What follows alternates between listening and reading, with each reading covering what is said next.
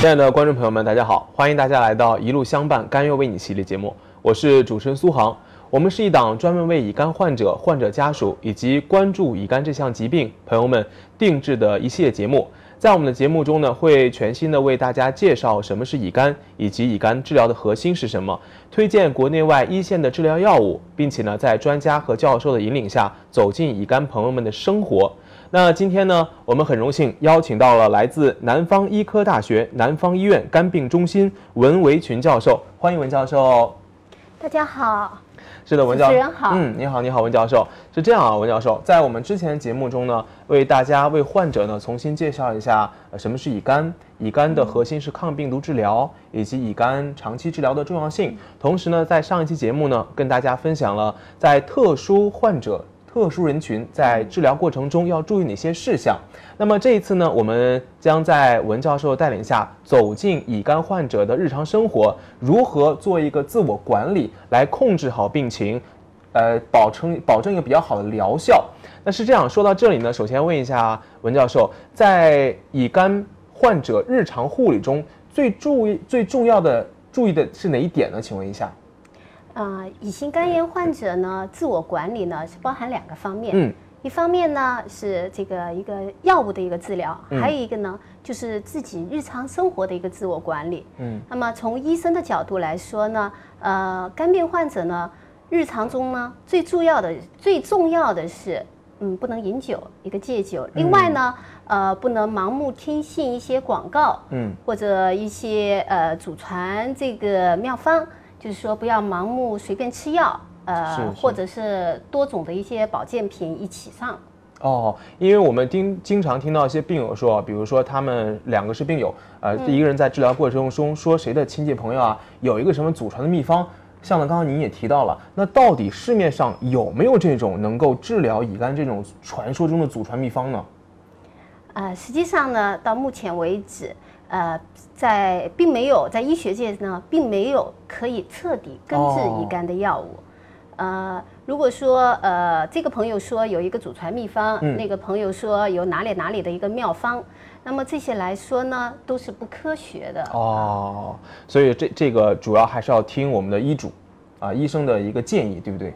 对，所以呢，如果大家有乙肝这方面的情况呢，还是要定期到医院进行这个检查，那么就诊，那么在正规医院医生的这个指导下呢，合理用药。是的，没错。还有一些患者呢，他觉得在治疗过程中，他会选择一些市面上的一些保健品，比如说看一些电视购物，觉得这个东西对肝功能比较好。那么，请问一下，在抗病毒治疗的过程中，患者自己擅自吃一些保健品，那有什么要这个合不合适呢？啊，这个我们在临床工作中也是会碰见的。嗯，那么经常有病友呢拿着这个，甚至是国外哪里购买的、呃哦药品，问我们啊、医生，我这个可以不可以吃？嗯，是这样的。那么乙肝患者呢，肝脏的负荷呢本来就是大的。嗯，那么这个肝脏呢，实际上在我们身体里面是一个大的工厂。是那么药物的转换和利用呢，都要在肝脏里面进行。那么过多的一些药物，不必要的药物呢，可能会加重肝脏的负担，哦，甚至呢一些药物的相互作用的一些不良反应，反而会加重病情。哦，是这样的，所以说在用药的过程中，我们患者千万不要私自的胡吃海喝各种保健品或其他药物，这一定要注意的。那么其实说到这里呢，很多呃患者就会问了，既然不能乱用药的话，那么在选药方面，我们应该注意哪方面呢？因为我们都知道，目前是两大类药物，一个是核苷类药物，一个是干扰素。那么我们应该怎么去选择呢？啊、是这样的，呃，目前呢，呃，治疗乙肝、乙型肝炎病毒的药物呢有两大类，就像你说的，嗯一个是注射用的，注射途径就那个干扰素，嗯还有呢就口服途径，那么就核苷类药物。那么这两类药物呢，在这个各大指南里面呢，都是推荐的一些药物，嗯，但是它在选择上呢是各有各的不同。是那么干扰素治疗呢，它的呃就是有一个问题，它要注射使用，就相对不太方便。对另外呢，它所适就是有效的人群呢是部分人群。那么口服核苷类药物呢，它方便简洁，而且呢对大部分这个患者来说呢都是积极有效的。哦，因为我们都知道，目前市面上核苷类药物有这五种，呃，其中最主要大家推荐的应该是恩替卡韦和替诺福韦酯。那么在这两个药物，您觉得它的优点是哪些呢？比如说强于其他核苷类药物，它是在哪里呢？啊，替诺福韦、恩替卡韦呢，现在在指南上呢都是处于一线药物。嗯，那么它们是有强大的抗病毒作用，嗯，起效快，呃，另外呢，这个耐药率是非常低的，耐药屏障是比较高的。呃，这两个药物呢，实际上都是可以在作为一线药物的使用。那么，呃，具体的说来呢，这两个药药物呢，它又有各的不同。嗯。那么，呃，替诺复韦呢，它有潜在的一个肾脏方面的问题，就是说肾毒性和引起一个骨骨代谢的一个问题，引起一个低磷血症，就是引起一个骨的问题。那么，NT 卡维呢，那么。在已经上市有十多年了，嗯，那么这个已经广泛应用于这个广大患者。那么从这个医疗实践来看呢，它是安全是可靠的，并且安全性是非常好的。那么所以呢，呃，在我们医生患者选择药物的时候呢，要根据病人的情况而定。那么如果病人呢有一个基础的一个肾脏的问题，嗯，或者说一个高龄，然后有糖尿病、高血压。甚至这些糖尿病、高血压合并有肾损害的时候呢，那么这个时候我们就相对于更倾向于推荐这个恩替卡韦。是是哦，你看我们文教授也刚才把恩替卡韦和替诺福韦这两大核苷类药物的一个特点。它的耐药性，还有它的抗病毒的活跃性，都做了非常全面的介绍。那其实很多患者都会有一个疑问，因为我们都知道啊，这个抗病毒治疗是个长期的过程，长期呢需要服药，吃药呢是走三分毒，可能有一些副作用。那么有些患者就有一些担心，这个为什么要长期治疗？它的意义在哪里？能不能说吃一段时间之后，病情缓解了就不吃了？那它的长期治疗性的意义在哪里呢？请问一下温教授。我们主张长期治疗，主要是一个存在一个长期控制病毒、抑制病毒。因为现在说能够完全根治这个乙型肝炎病毒的药物呢，实际上是目前现在还是没有的。哦，没有的。对。那么我们长期治疗的目的呢，就是控制肝脏的炎症，减少它的纤维化。减少进展至肝硬化甚至肝癌的一个风险。嗯，所以呢，病人在进在这个吃这一类抗病毒的药物呢，一定要遵循这个医生的医嘱，就是说，呃，要按量吃，按时吃，那么不能自己随意更改服药的间隔时间，或者说减剂量。你看，这都是一些细节，哦，也是医生的一个叮嘱。那说到这里呢，我们还也搜集了很多患者朋友集中问的几个问题，有三个小问题可以请教一下我们的文教授啊。因为有些患者会说，比如说在呃工作时候比较忙，或者因为原因错过了服药时间，那么把下一次吃药的时候呢，把上次的药的药量一起吃进来，这种方法请问对吗？哦，我们不主张这个说，比方说你漏服了一次药，那么第二天我一下吃两片药，就超剂量的这个使用。对，那么我们是不主张的。如果说漏服了，那么第二次呢，你还是按照这个常规剂量，呃，但是呢，就是尽量减少这种漏服啊，这种不按时服药的这种问题。哦，会影响到疗效。对对，那还有第二个问题呢，就是我觉得是很多患者的一个代表问题，他觉得。治疗一段时间之后，感觉哎恢复的不错，状态不错，他擅自停药，这样可不可以呢？啊，停药是很很有危险的。那么尤其对，尤其对肝硬化的病人，那么停药呢可能会造成肝炎的活动，甚至出现一个肝衰竭的问题。那么呃，我们停药是有一定的标准的。嗯。那么在接受一定的长期的一个治疗以后，如果能够达到停药的标准。那么医生在医生的建议下是可以停用的，但即使是停用，也存在一个可能复发的问题，那么也存在一个定期复查的问题。哦，那这个问题患者朋友们应该也得到了一个答案。我们患者还提出个问题，就是这位患者在治疗过程中，他的一个病友用了一种药物，觉得效果不错，那么他就效仿他的病友自行的换药，请问这种方法可取吗？文教授？嗯，我们医生是不主张这样的。嗯，啊，因为病人在治疗过程中呢，他要定期定期去医院这个做随访。嗯，那么医生呢会根据他的自己的一个自身的情况，我们说个体化治疗，嗯，来决定呃他是不是需要更改药物。比方说，如果说他在治疗过程中出现了这个病毒下不来，这个应答不好，哎，这个时候，那么医生可能就会跟他更改药物，或者说他出现了某些不良反应，比方说肾脏的问题呀，或者说是骨头痛啊这些这个骨头的一些问题呢，那我们也会更改药物。另外呢，还有一些患者呢，他可能治在这个治疗过程中呢，出现了一些别的问题，比方说怀孕、意外受孕哦，啊。那么对于女性来说，如果说在这个呃恩地卡韦治疗过程中呢，它出现了一个受孕的情况，那我们就会换成这个妊娠 B 级的药物，哦比方说这个天诺夫维或者速比福。另外呢，对于一个干扰素治疗的一个病人呢，他如果在这个治疗过程中呢，医生是绝对这个要求他是这个避孕的。所以说，这个病友不能说，哎，我就我用的是这个药，哎，另外一个朋友用的别的药，哎，我觉得不错，我就自行更改。那我们还是不太建议的，是的，这是绝对不可以的。啊、就是不建议吧。对对对，是啊不建议的。刚才我们文教授提到两个字，就是随访。那据我们了解呢，在长期治疗的过程中，定期检查是非常重要的。那请问，对，请问一下文教授，定期检查它的意义在哪里呢？呃，我们不能这个各位病友一定要注意啊，我们不能说医生开了药我就埋头苦吃，我就天天吃这个药就行了，而不到医院再去做一个检查。那我们检查的目的是什么？我们要了解你的疗效，你吃了药以后呢，你的病毒降下来没有？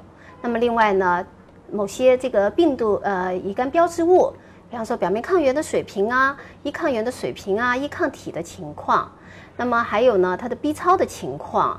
那么实际上我们就是说，我们在这个治疗过程中呢，定期复查，一方面是观察疗效，观察药物的不良反应，另外还要看一下肝病的一个进展的情况。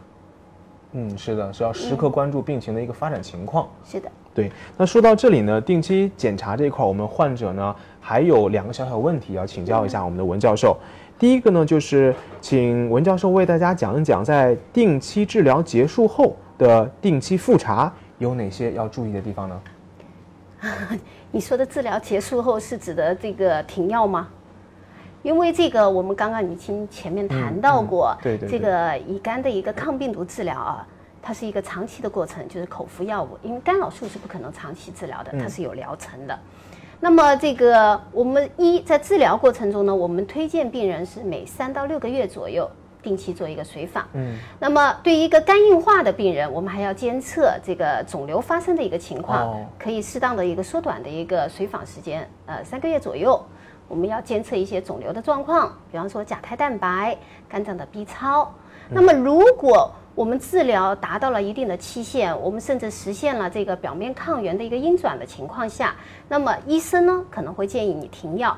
那么即使是停药以后呢，是有一定的机会复发的。哦，那么病毒可能会出现一个再活动的情况。那么即使这样的呢，我们也要定期检查，要查什么呢？血常规、肝功能、肾功能、乙肝病毒标志物、甲胎蛋白、乙肝病毒定量、B 超，这些哦才是一个比较完整的一个这个检查。啊，这样听起来的话，这个长期治疗还真的是一个任重道远的过程，而且要不断的重视到定期复查的重要性。那么，其实这个时候我们也很想让文教授跟我们分享一下，在您平时工作的过程中，有没有遇到一些患者因为在治疗过程中没有进行定期的复查而耽误了病情？请问有这样的一个案例吗？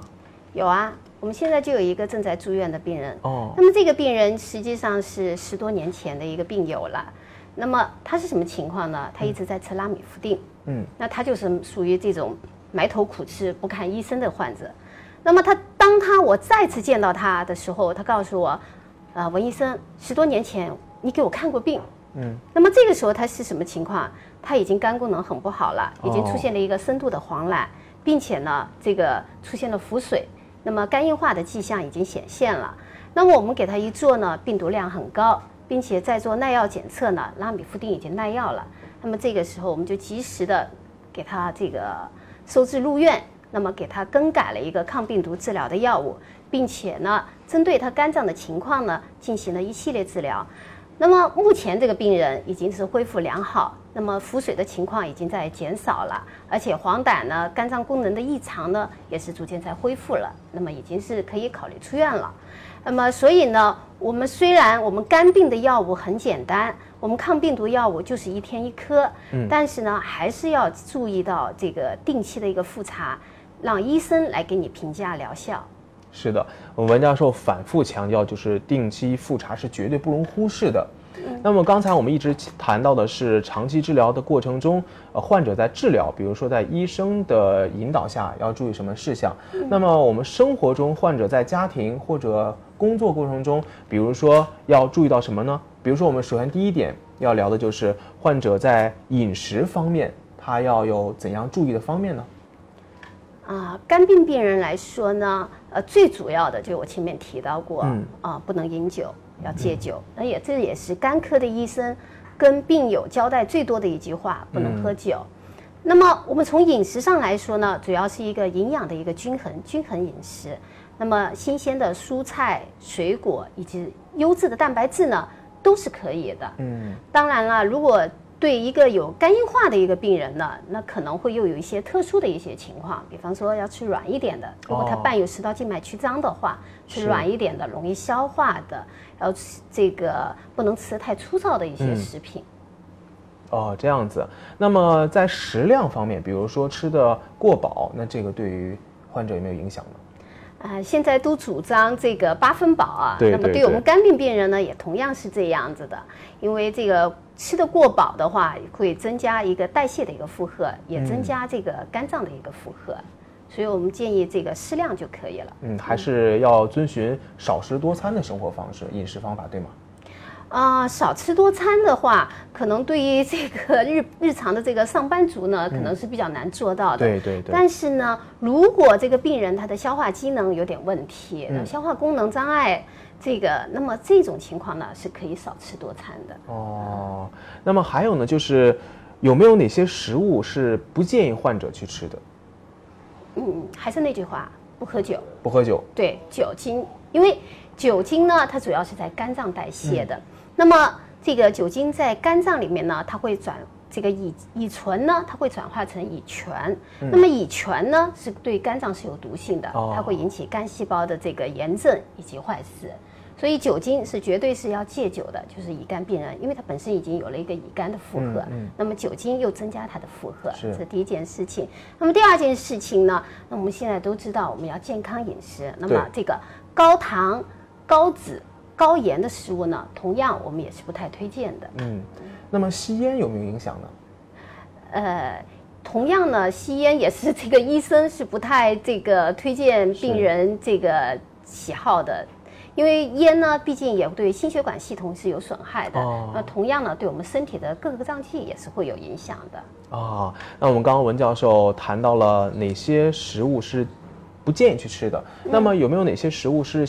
建议患者平时多去吃的呢？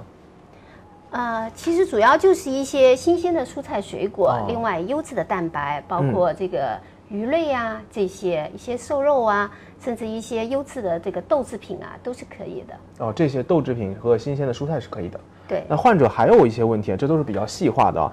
大米饭啊这类高碳水化合物的主食，是不是应该少去吃呢？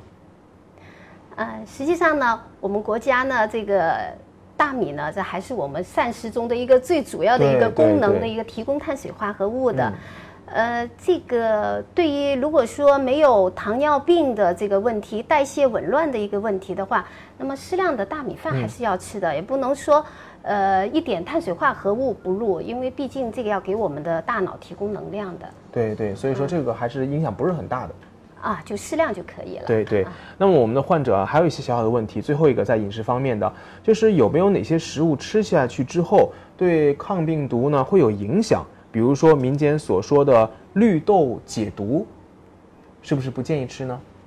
啊，绿豆 绿豆还是可以吃的哦吧？是可以的啊，但是确实是有些这个食物对药物的代谢是会有影响的。嗯啊，那么这个是有研究报道的，比方说这个柑橘类呀、葡萄汁啊、呃柚子这一类呀、因为会影响到我们肝脏的这个细胞色素代谢酶，那么可能会影响到药物的代谢。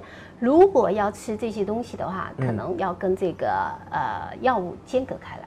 是的，那有些患者其实，在平时工作中呢，难免会有一些应酬。那么，如果到一定必须要喝酒的时候，患者问了，是不是吃一些市面上针对喝酒护肝的保健品，就能避免对肝的损伤呢？这个好像我们目前没有哪一种药说是说可以增加酒量，减少这个肝损害。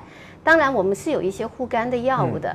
从医生的角度来说，还是建议还是少喝酒吧。对那么，如果实在是要喝的话，要应酬工作的话，那么可以适当的先吃一些东西，或者喝些哦牛奶呀、减对嗯垫垫肚子，减少它的一个迅速的一个吸收。是的状态下。啊、总而言之呢，我们文教授已经反复强调了，在治疗过程中还是尽量避免酒类的这个进入身体，这样会影响到一个疗效。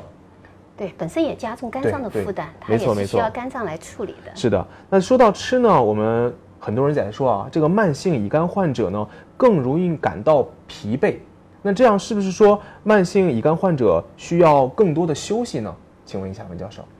啊，对啊，我们对病友交代的比较多的就是要注意休息、嗯合理饮食，因为确实无论是这个过度运动，或者是说过度的一个脑力工作呢，嗯同样是增加我们在这个身体的负荷。那么在这个情况下呢，劳累呢会导致这个免疫力的下降，嗯那同样呢会影响到肝脏的一个病毒的一个复制。那么所以呢，我们是不建议这个过度劳累的。哦、就是不要过于劳累，适当的做一些运动也是可以的。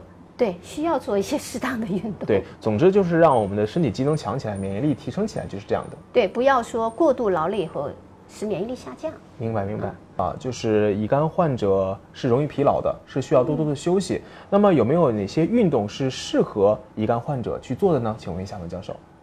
是啊，如果说一整天不动，这个嗯窝在这个沙发里，对健康也是不太合适的。是的那我们还是推荐适当的运动的啊，比方说可以散步，啊，呃，饭后散散步，每天半小时，或者呢，如果体力可以的话呢，可以快走。嗯，那么甚至现在比较时下比较流行的这个瑜伽，嗯那么这些有氧运动呢，就是运动量中等的呢，都是可以的。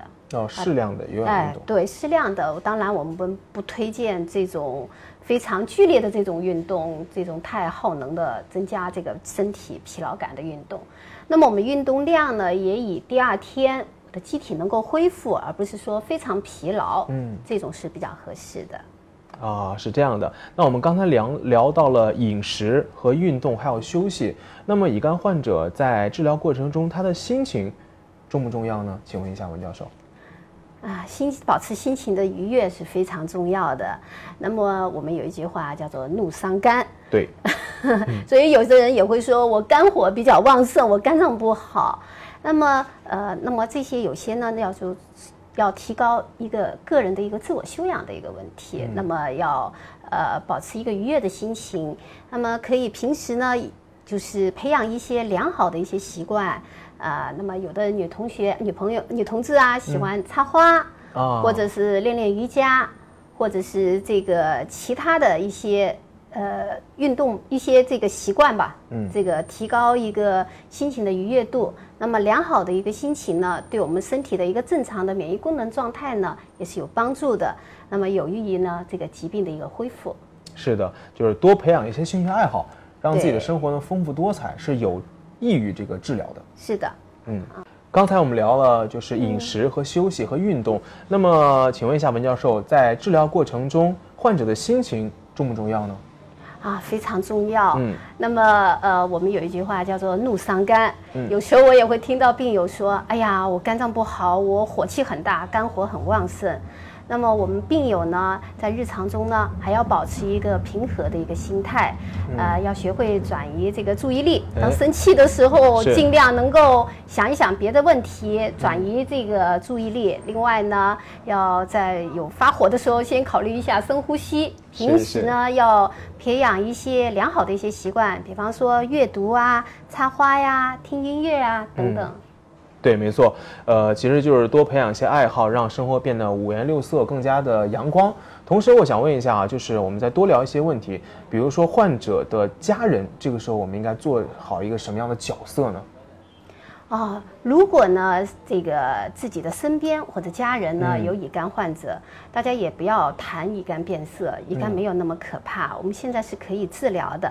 当然，我们也要做好日常的一个防护工作。嗯，那么就比方说牙膏、牙膏、牙刷、剃须刀。这些有可能接触到血液的这些东西呢，要分开。另外呢，自己身边有有这些这个病友呢，那么我们也要做到一个自我的防护。我们要去医院检查一下，看一下有没有感染上，嗯，有没有一个保护性抗体，有没有表面抗体。如果没有的话呢，我们要到医院呢去注射乙肝疫苗，嗯啊，那么我们一般的这个握手、拥抱以及吃饭呢，并不是一个传播途径。哦那所以说大家就可以放心了，就不用谈乙肝色变了。对。呃，其实相信文教授在工作过程中呢，肯定是遇到不同年龄段的一个乙肝患者，呃，他们主要是什么年龄段人比较多呢？请问一下。啊，现在在日常工作中呢，包括这个门诊和这个住院接诊的病人中呢，还是以这个成年人居多，哦就是啊呃中壮年以及现在有一些老年人，就是肝硬化了，那么来住院的比较多。哦，中年人、老年人有部分。那说到这里呢，我们就必须要替一些家长问到这些问题了：会不会有一些比较小的，甚至只有几岁的小患者呢？啊、会有的。嗯，那么这个乙肝呢，它这个它的有个主要在我们国家呢，它主要的传播途径是这个母婴传播。嗯，当然随着这个疫苗的这个接种以及这个乙肝的母婴阻阻断的这个措施的实施呢，那么现在小孩子呢感染乙肝是相对是越来越少了。另外呢，儿童呢它是属于一个免疫耐受的一个人群。所以儿童呢，他有的孩子病毒很高呢，他并不表现为一个肝功能的一个异常。那么对于这部分孩子呢，我们是可以定期监测的。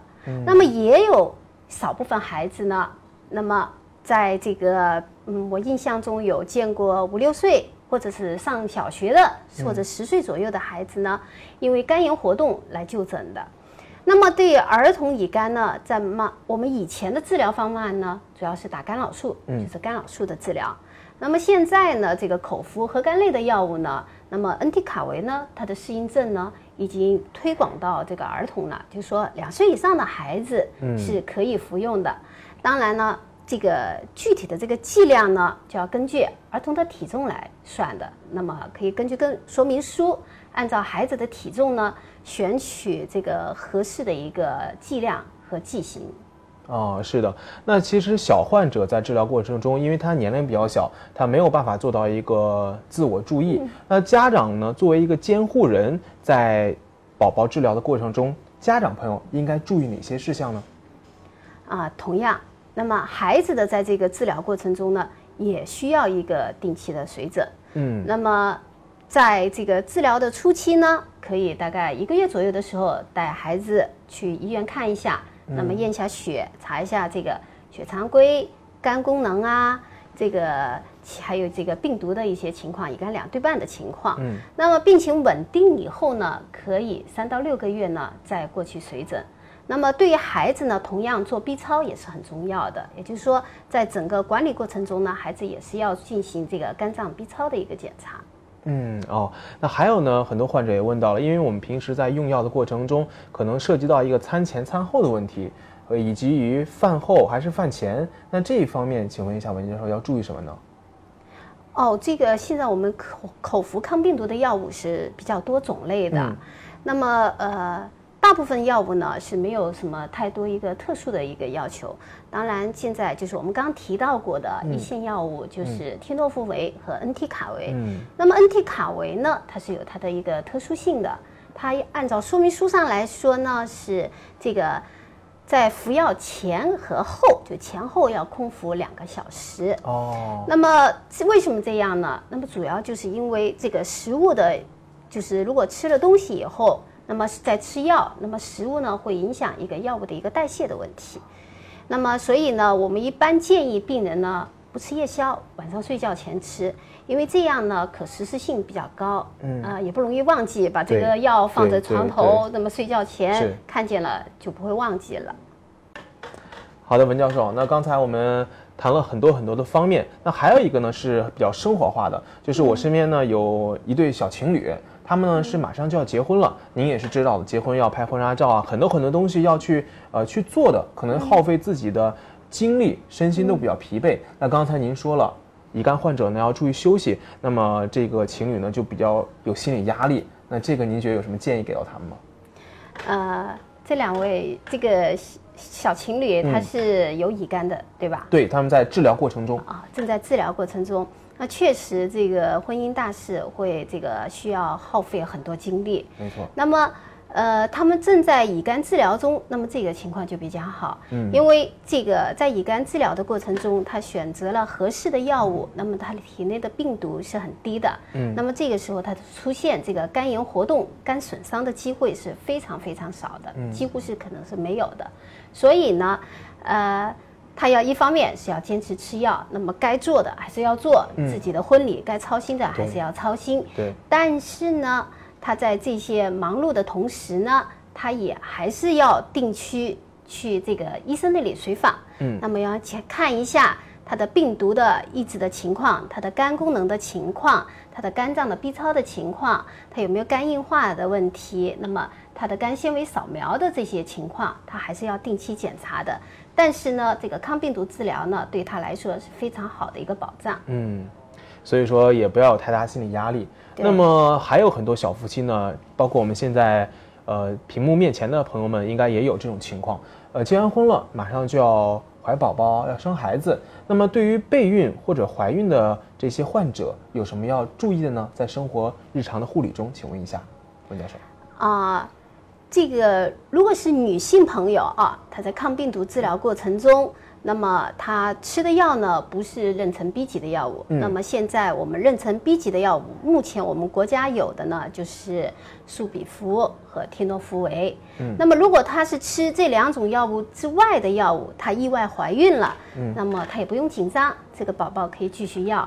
但是她怀孕以后呢，她就要改了，要改成这个这两个药物之一的，就是说妊娠 B 级的药物，也就是说是可以这个生宝宝的一个药物。嗯，那么男性朋友呢就不用太过焦虑这个生孩子的事情。嗯啊，那么如果说是他还没有吃这些药物，就是对一个女性朋友来说，她还没有吃这个抗病毒的药物，但是呢，她的病毒量是高的，她高病毒载量，那么她在怀孕过程中呢，她就要定期检、定期监测了。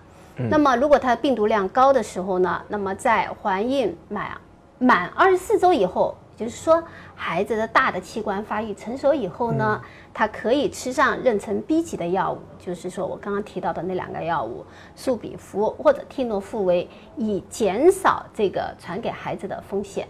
那么在这个母亲已经吃了药物阻断，那么孩子生下来以后接种乙肝疫苗以及乙肝免疫球蛋球蛋白、这些双重的这个保护作用下呢，孩子的感染率是非常非常低的。嗯，其实就是尽可能的减少爸爸或妈妈在备孕或怀孕期间这个身体内病毒的载量。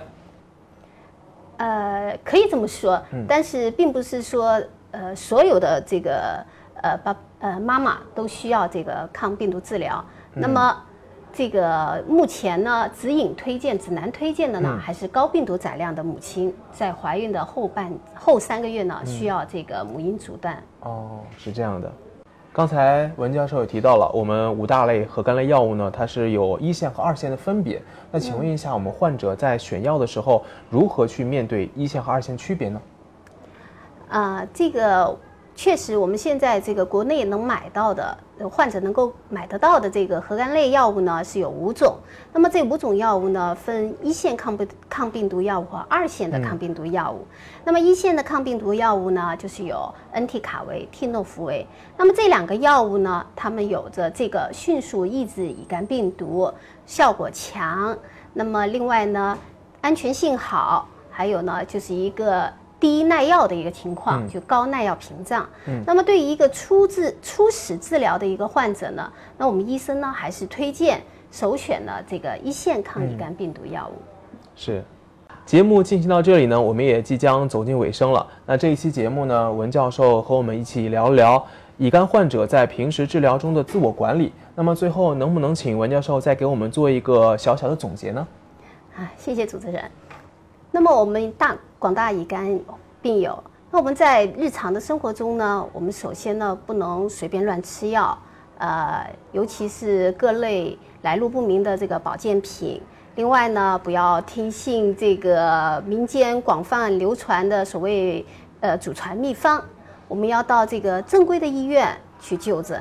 那么听从这个医生的这个嘱咐，那么使用一线抗病毒药物。